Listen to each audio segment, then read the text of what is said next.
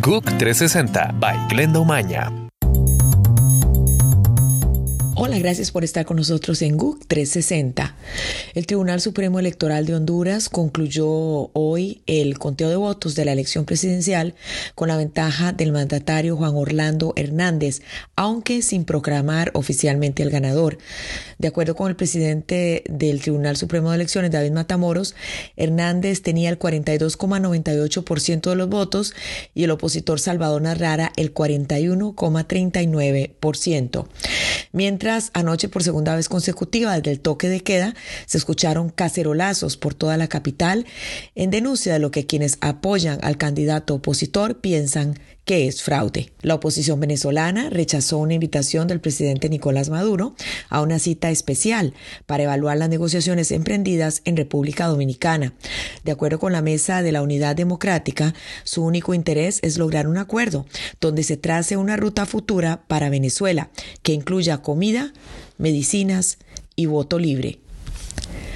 Cuatro empresarios de grandes constructoras peruanas que fueron socias de la brasileña Odebrecht quedarán bajo prisión preventiva, acusados de sobornar al expresidente Alejandro Toledo a cambio de una obra pública. Los cargos son por eh, colusión y lavado de activos y la decisión se adopta a pedido de la Fiscalía ante un posible peligro de fuga de los implicados. La justicia española decidió mantener este lunes en prisión a cuatro líderes independentistas catalanes, a pocas horas de que arranque la campaña de las elecciones regionales del 21 de diciembre. Mientras tanto, el cesado presidente Carlos Puigdemont intenta evitar que lo extraditen desde Bélgica.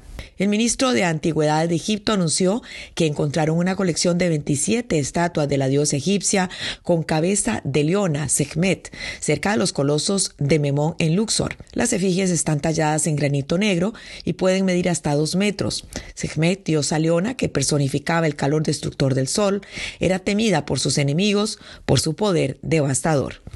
Que tengan todos muy buena semana. Sigan con nosotros en GUC 360.